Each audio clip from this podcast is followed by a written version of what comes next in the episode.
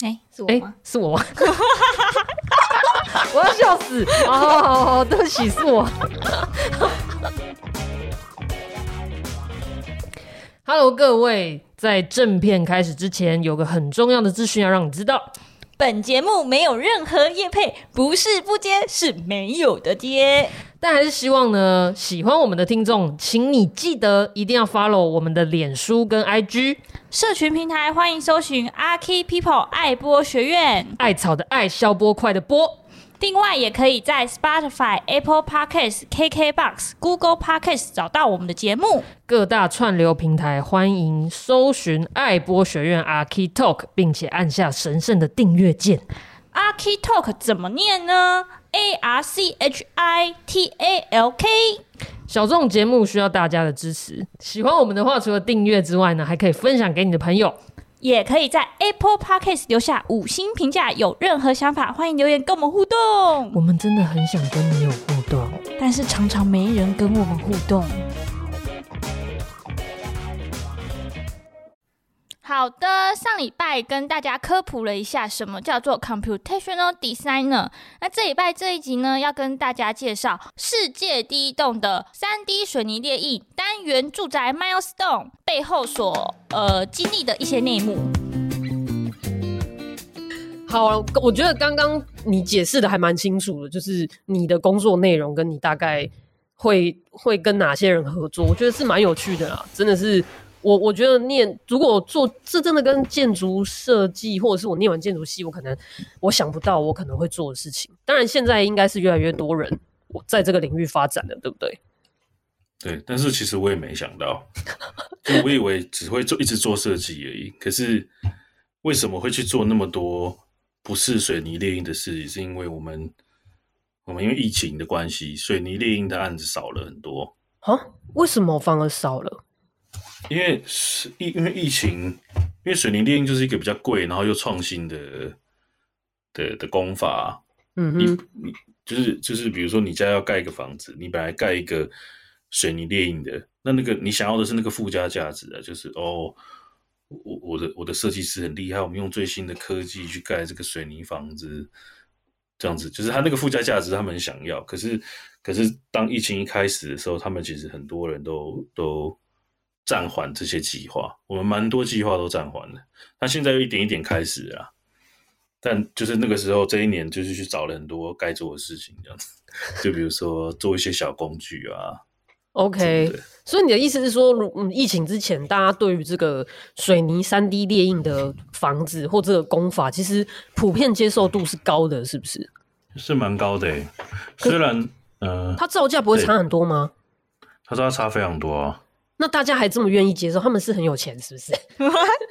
他们就是想要那个附加价值。就比如说，你说你说他们是欧洲第一个有租出去使用的水泥列印房子，嗯、那为什么要加这么多 title 形容词？因为他要那个第一。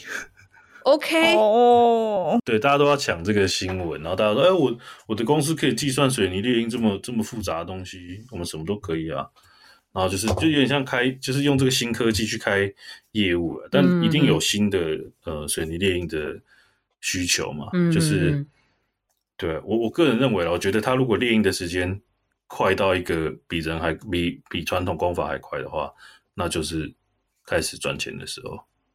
你你自己觉得还要多久？我我真的不知道哎，但其实现在已经够快了。现在印一个那个，那那我不是给你看那个照片，那个一个墙就是一天呢。一个那个 L 型的，对，那一天呢、啊？那个一天就可以印完，可是你印完、啊、你要等它干吧？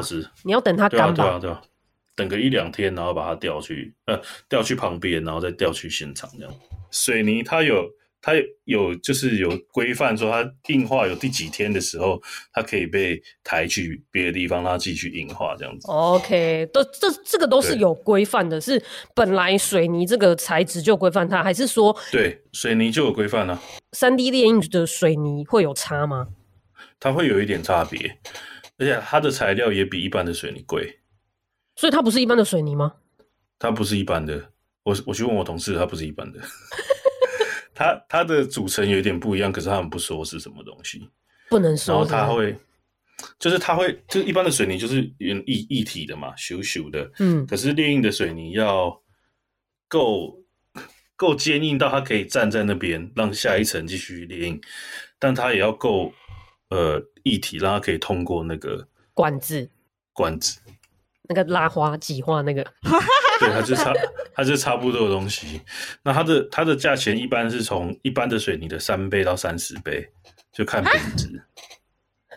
但这个应该也是商，应该是商业机密，他才说三到三十倍，就是你懂吗？就他不能告诉你到底是多少钱，你要你要做了才知道它要多少钱这样子。我不是哎、欸，如果材料就是可能是三倍到三十倍了，那嗯，你整个房子的造价会跟原本一般的，像比如说你们这个案子是呃一层楼的小住宅嘛？对，九十五平方米而已，其实不大。嗯哼，那如果一样是传统的。它据这个简单的计算啊，它的价差造价就差了七倍，差了七倍。为了那个，而且这是账面，这是账面上的价钱。据很多主管跟各方的，就是判断，有很多的厂商都没有。寄出他们的手，就是他们可能有有点亏钱在做这个案子。他们可能本来说，哦，我们要把就是比如说承包商，呃，这个这就这是这是这可能不是真的。那我就举例一下，他们他们把他们比如说他们把它从头到尾都做好嘛，对，承包商是要把他们现场就是放到对的位置，然后加窗框什么，那是他们该做的事情。你所谓的这个承包商是营造厂吗？就是负责把那个房子整个盖出来的。对，营造厂。好，builder。对，contractor，嗯嗯嗯，然后他们就是一般就是，比如说我们东西运到现场，他要灌那个地坪啊，他把东西放好之后灌在一起，粘那个弄在一起，然后装装梁、装屋顶什么，那是他们会做的事情。可是我们也要做结构计算，所以我们提供他们图面，他们去做这个事情。我们提供结构设计，然后他们去做这些事情。可是他们也许在里面。亏了一些钱，不是亏了一些钱，他们有些事情就是啊，这个这个不要算哈，那个不要算，就是大家都想要把这件事完成，所以很多很多厂商都没有。因为这件事情对他们来讲，应该也是一个全新的事件吧？对，对他们也可以，他们也可以做很多广告啊。对啊，那应该就是哦，等于他就想说，那我完成了，他就是等于是之后的附加价值可能更高，所以现在先亏没有关系。对，所以所以说七倍是账面上，所以可能 可能是更多的。他们应该要学很多事吧？完全不一样的，对啊，对啊，原本的墙面跟组装的形式、材料，就其实我们也在学啊，就是每每每一栋都在学。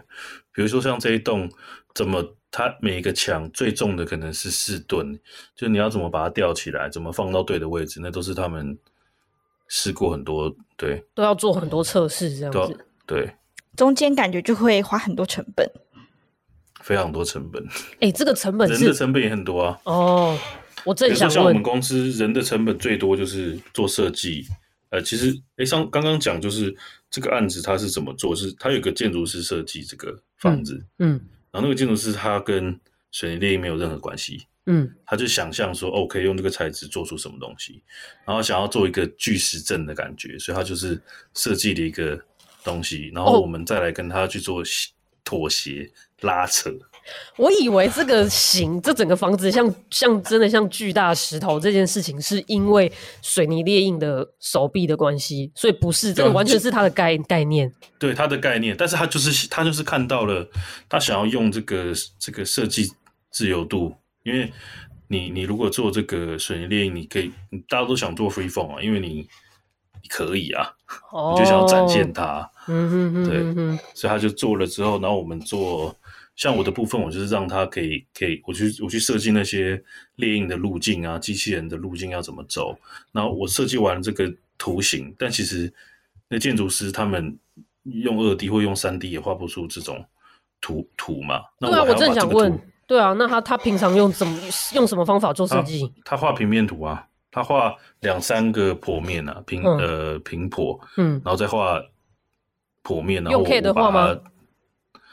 哎、欸，好像是用 K 的话，也有是也有一些三 D 软体，但是最精准的是 K 的啦。那你拿到你的手上之后，你要怎么把这些东西转跟，就是你要怎么用那些用 K 的？所以他要坐在我，就是前几次开会就坐在我旁边，我们一直讲啊。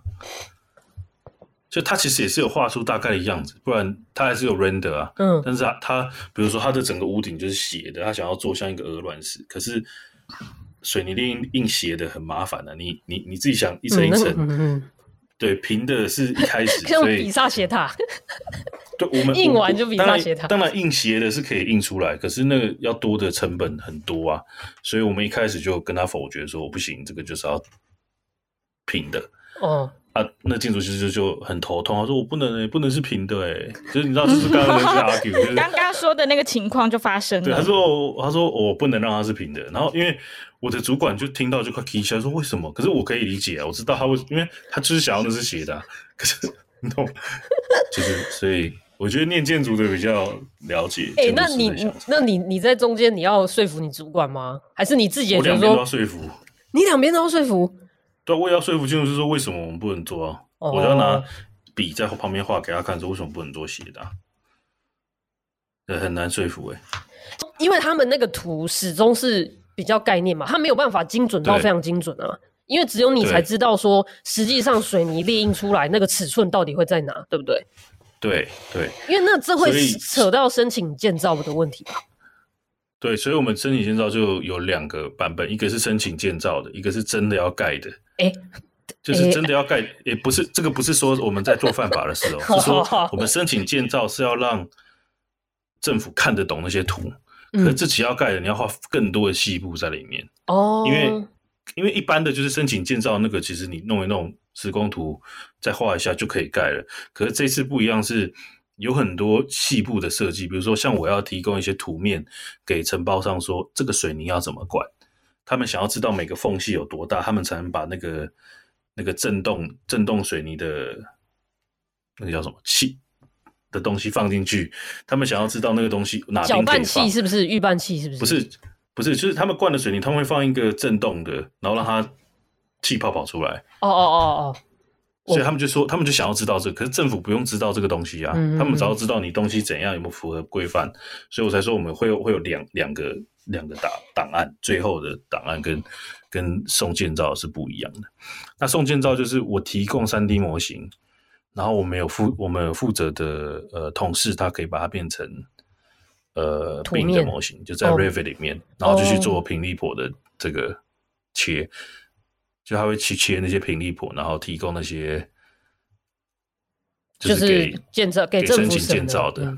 哎、那我有个问题哦，这个房子有就是最挑战法规的地方吗？最挑战建造法规的地方？我觉得为什么建造难申请？这这个房子为什么建造难申请？是因为它的那个水泥列印的就是承重的，它就是结构体了。所以我们我们有去做结构测试，就是我们有列印几个呃。Mark up，然后去真的去做结构测试，就真的去压它，然后看它最大的承重值是多少。然后你要把你要说服说服那个政府说，这就是我们结构的，这是个新材料的结果。然后我们怎么样去通过它？要怎要用什么方式通过它？这样子。OK。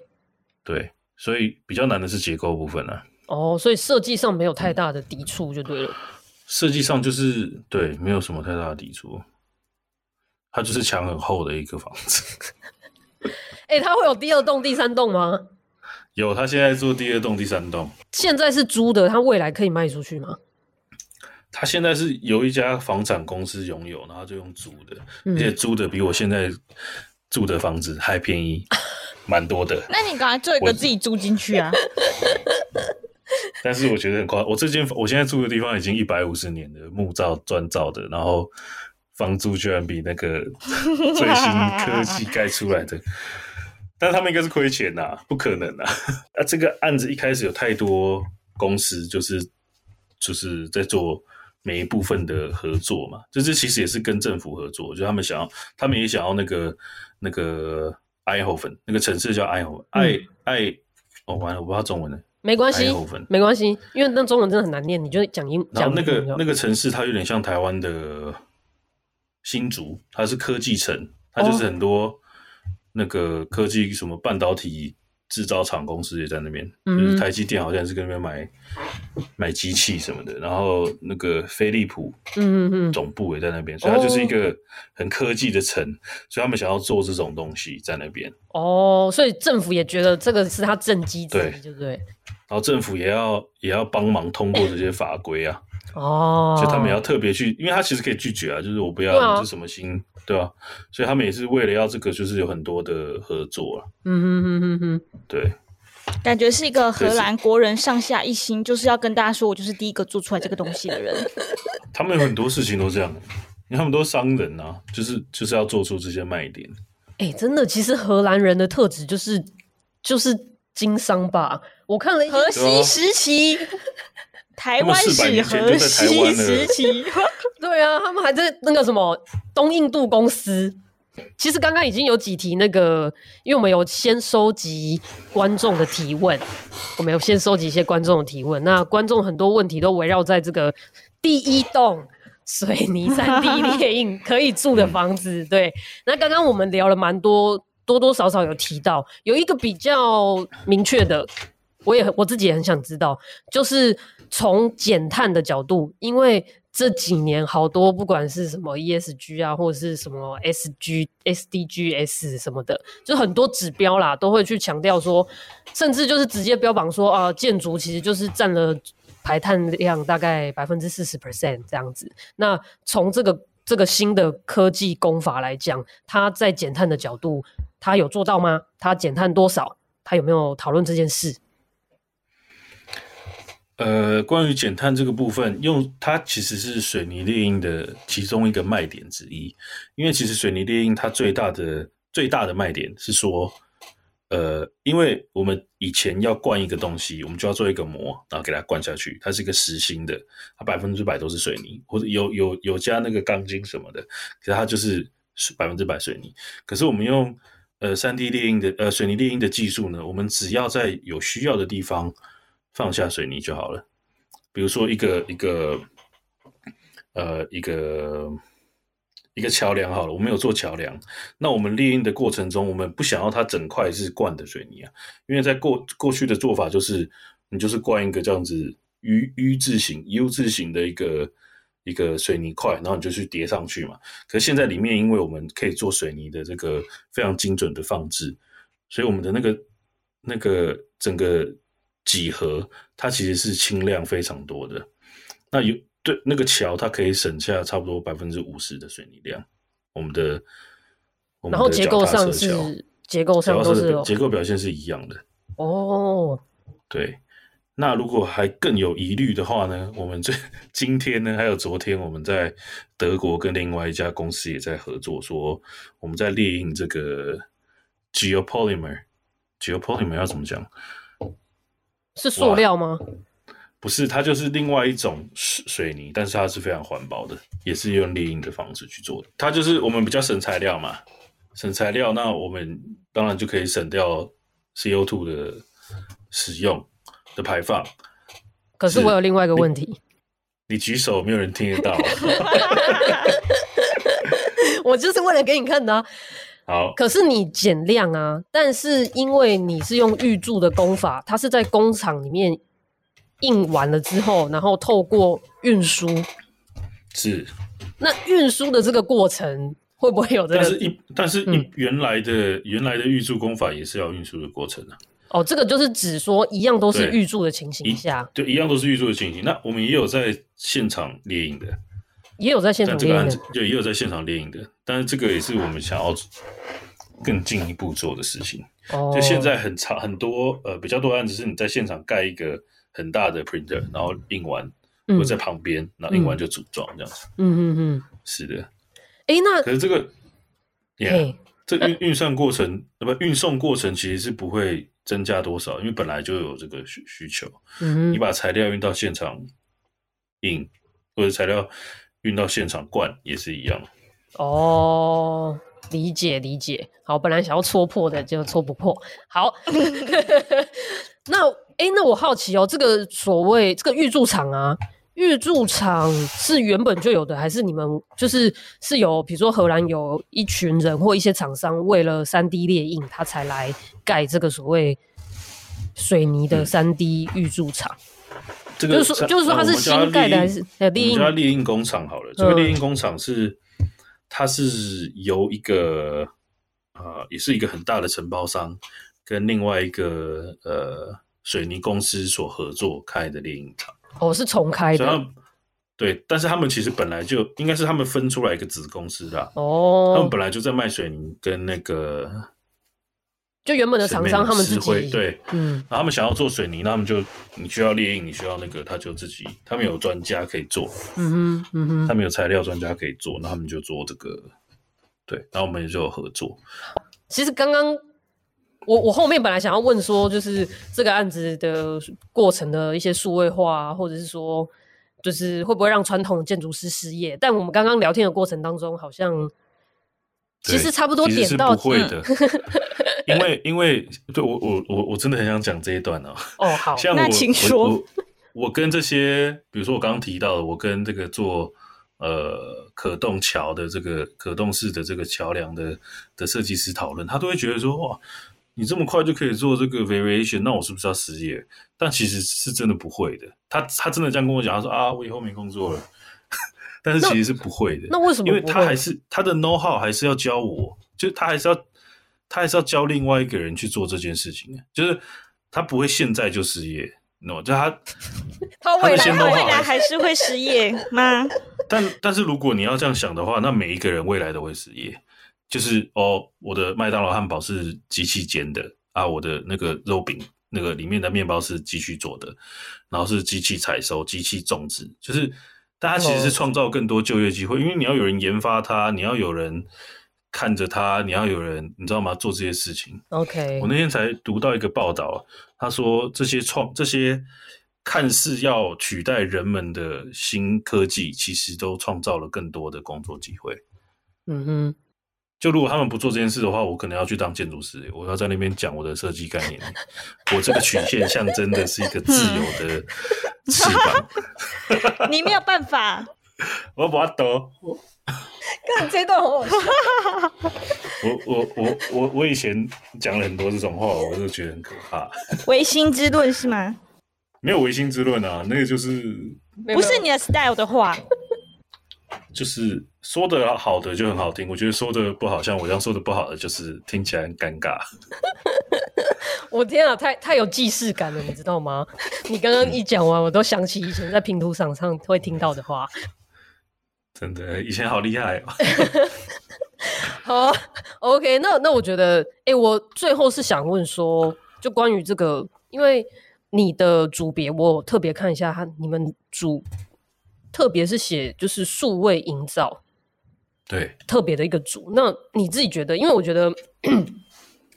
建筑在数位化的过程，其实分成从工具的数位化，哦，从材料工法的数位化，嗯、甚至到管管理层面，像 BIM 这样子数位化的过程，它其实是一连串整个很广很广的事情。那呃，你自己觉得在数位制造，哦，数位不止从设不止设计那一端，到了数位制造，就是说简单来讲，营造面啊，你自己觉得，嗯，现在是。走上坡的状况吗？还是说现在其实都是在测试阶段？我觉得越来越越来越普及中诶，而且越来越多人在做研究。那不只是做研究，有很多人想要把它放到实物上。比如说，比如说，呃，我觉得在荷兰这边，这个 BIM 已经非常的普及了，每一个人都用。然后我们甚至有这个 BIM Coordinator。然后 b e i n Manager 就是他们是他们要去，就是在不同厂商或不同同事之间去说我要怎么做这些事，他们的职位就是做这些事情，然后还有那些事情可以跟管理管理者去去去沟通，我要多少时间，什么地方 delay 的，他们都可以做很好的规划。那像你讲说数位化的过程在营造之中会有什么变化？我是觉得，因为这些东西全部都已经是数位化，设计跟管理都是数位化了。那我们的机器现在又是就是什么 CNC 都是电脑控制的，那这些东西他们都是资讯啊，所以你只要一个呃一个非常复杂的过程，你就可以转译成为制造。就比如说现在我我讲的呃呃，我们盖这个房子之外，我们还我们还列印了非常多的呃楼梯，嗯，就是我们、哦、我们列印楼梯是因为荷兰很多高低差啊你，你他们就是要买那些预铸的楼梯，那我们可以直接刻字化楼梯嘛。那我我也是做了一个网页，一一个工具，那那个使用者只要在网页上面点长宽高，他就可以收到他的档案，那档案可以直接寄去工厂，那工厂开始印，四十四十八小时就拿到那个钱那个。你说他 OK，所以他不用，就是一般平民。我假设今天是一个，我是一个老奶奶，然后我需要一个楼梯，然后我用你这个软体，我就是点一点，我不用透过设计师哦。不用，但你是富有的奶奶吗？对，其实是不用透过设计师的啊，但是像这种事情是不用透过设计师的，因为你只要知道长宽高啊。OK。对，但但是如果有一些有一些事务所，比如说比如说有这种事务所，他只做这种楼梯的，他可能就会被淘汰了。哦，因为他已经现在真的很真的，我自从做好，因为我做这个案子之前，我偶尔都会收到这个我们猎鹰方说我们有这个楼梯的案子，可以帮我画一下，可以改一下。可是我们自从做了这个这个工具之后，我们很少收到他们的的问题。可能他们就是一直在使用这个工具。我有这个软体之后，我还需要他们吗？哎、欸，可是你要他们的制作流程呢？哦，就你不会想要买一个，因为因为你看我现在做好了之后，我我呃最连接你刚刚那个问题，说怎么数字化营造，是说我前面设计是数字的，可是如果我做完了之后是预铸厂，我还要去做那些模的话，那这个没有做到最最最后端嘛？OK，所以现在是它直接进到电影。他直接接到手机器手臂里面，他可以直接开始猎鹰。然后，要是未来有无人车、无人卡车的话，那就是更你知道吗？更进一步。嗯哼。对，那我们公我们公司也有做一些一些一些案子，像也是一个淡江的学弟，他跟我在同公司，跟我现在在同公司上班，然后在新加坡分公司戴宣。嗯，你你要邀请他，我忘记我忘记跟他讲了。我有先私讯他，我等一下再跟你讲。他在放假，他在放假。哦，好好好。然后他他做了一个东西，他在帮我们公司做一个东西，就是他们规划说，呃，就是从病里面的东西到现场的叫料的一个过程，呃，是其中一部分。他那个那个他们的那个案子蛮复杂，但其中一个过程是这样，就是我现场叫的料，不，我在设计里面画的料，比如说，我知道怎么举例啊，比如说我的角钢有一百只，嗯，然后那一百只呢，它其实它应该要自动被。工厂去 take 说，我这一支在哪里，这一支在哪里，然后现场也要有人像在超市一样去扫那个条码，然后很好的管理，说我这个东西就是在这里，所以你叫料，你干嘛都是一些很自动化的过程。而且这样听起来，那个损料会不会更少？应应该应该是更少的啊。像木构造，我们也非常想做，就是因为它也是一个模组化的，它不可能跨跨多大，是它的接头又是类似的，嗯，对。感觉你们真的可以做木构造的诶，嗯，但是嗯，怎么样？那又是另外一种材料。对，像木构造，我们之前有做过，也是做那个呃生命周期的计算，就是它可以做多、嗯、用多久，它是可以用蛮久的。嗯，可是像那种木头，它都已经是经过很多处理，那种已经不是。其实反而不环保，对不对？它非常减碳。哦，但是它非常减碳，它也非常的用，它的耐用也非常久。可是它的什么什么毒性啊什么的，它都是蛮高的。嗯、所以你要看你要怎么去评估它啦。哦、你是要被毒死，还是要被那个全球暖化热死？这样你只能选一个。最终都是死，看你怎么选你的死法。对。但是就是很多人就是他会隐瞒那些其他选项啊，是，就比如说他秀他的那个，你看我减碳，我减碳减了百分之八十，比起钢构，可是你怎么知道它很毒？好，那我真的很好奇，如果像你讲的这么乐观的话，不知道这件事情在台湾有没有可能会呃在近几年内看到它发生，就是所谓数位营造的部分。我觉得有可能呢、欸，而且我觉得 BIM 在台湾虽然还没普及，可是。他应该会有一天要那个，是，我觉得，因为他真的太方便了。他是他最近是因为公共工程已经这几年有有有强制规定说，就是你要有一个 BIM model 来做检讨，不然就是十年前早就在听 BIM 啦。但是，嗯、对啊，现在可能才慢慢才看到有一些公司慢慢在建制嘛。甚至比如说，我、嗯、我我我假设就是像你这样的职位。这个就是所谓的 computational designer 有没有可能就是在台湾的事务所出现，或是先在台湾的结构工程公司出现这样的职务？因为我觉得，因为太难回答吗？对，但是我觉得有可能啊，在工程公司有可能，可是，在一般事务所，我个人觉得啊，如果我不能只做我现在做的事，我可能要再做一些。就是一般建筑要做的事情哦，就比如说，或者是一些净土的 team 之类的啦。嗯嗯嗯嗯，对。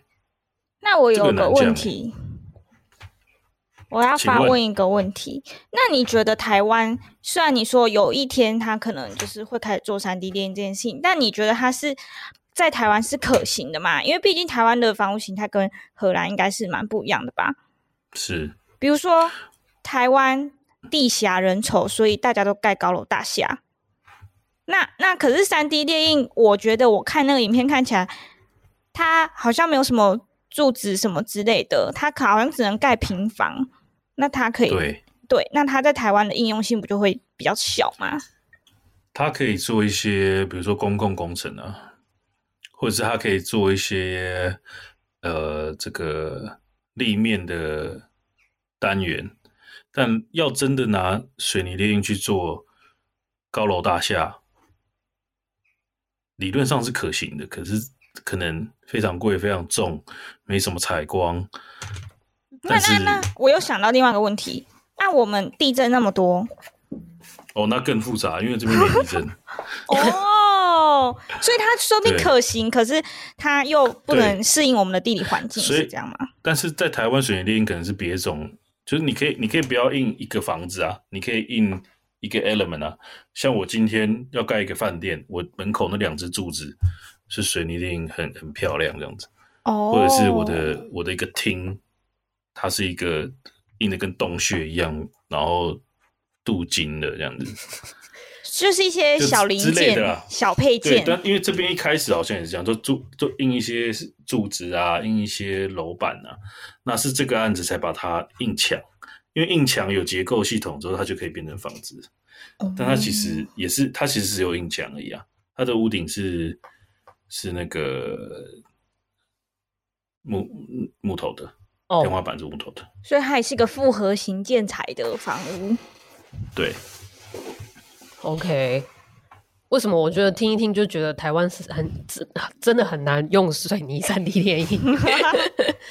小零件感觉是可行。可是刚刚我回答你的，我刚回答不一的，那是说做数位零件这一块，我觉得是很可行的。嗯、因为台湾其实做电机也蛮强的、啊，做这种工厂型都蛮强的，我觉得是有可能的、哦因。因为会这样问，是一方面也是在想说，就是台湾现在不是有很多缺工的问题吗？如果我真的就是水泥三 D 列，而且台湾又那么喜欢住在混凝土做的房子里面，你知道台湾又不习惯木构造。以前也许啦，嗯、但现在商品就不是这样这些嘛。嗯、对啊，那就是假设真的可以也有这种产品的话，当然就是我我是觉得可能台湾人不会为了住第一栋，然后愿意花七倍的价钱，应该不会。我觉得这个住住的人没有花七倍啊。哦。哦，住的人没有花七倍，住的人租金比我还便宜啊！不是啊，如果我未来要把它商品化，我真的是，比如说我可以选，可是它有一天一定会比有一天一定会很便宜，真的。哦、他如果他如果印的比人灌还快、欸，哦，也许就是然后都没有什么，对啊，也是啊。哎、欸，但是我突然想到一件事、欸，哎，我们在新加坡有住那做那个，就是呃建筑模具化也是水泥列印的，可是是一个一个也是高楼大厦啊。但是它会有其他的、其他的骨架去哦，对哦，就还是会有其他的媒材去支撑它，让它对。立起来、立得稳，也是可以办到的啦。但是因为你刚你刚刚讲高楼大厦，我刚刚心里就一零一，我就想我第一点就说很难，但是其实不是，我突然你想说一零一整栋用猎鹰的这样子，我那手臂还要吊上去。对，应该对。所以做那种住宅是可以的，在台湾，但是不知道大家会不会有兴趣啊？这个市场在台湾还没有，据我了解，感觉是正在发展中。希望有正在发展中。看有哪一位，哪一位金主，金主爸爸。金主，对。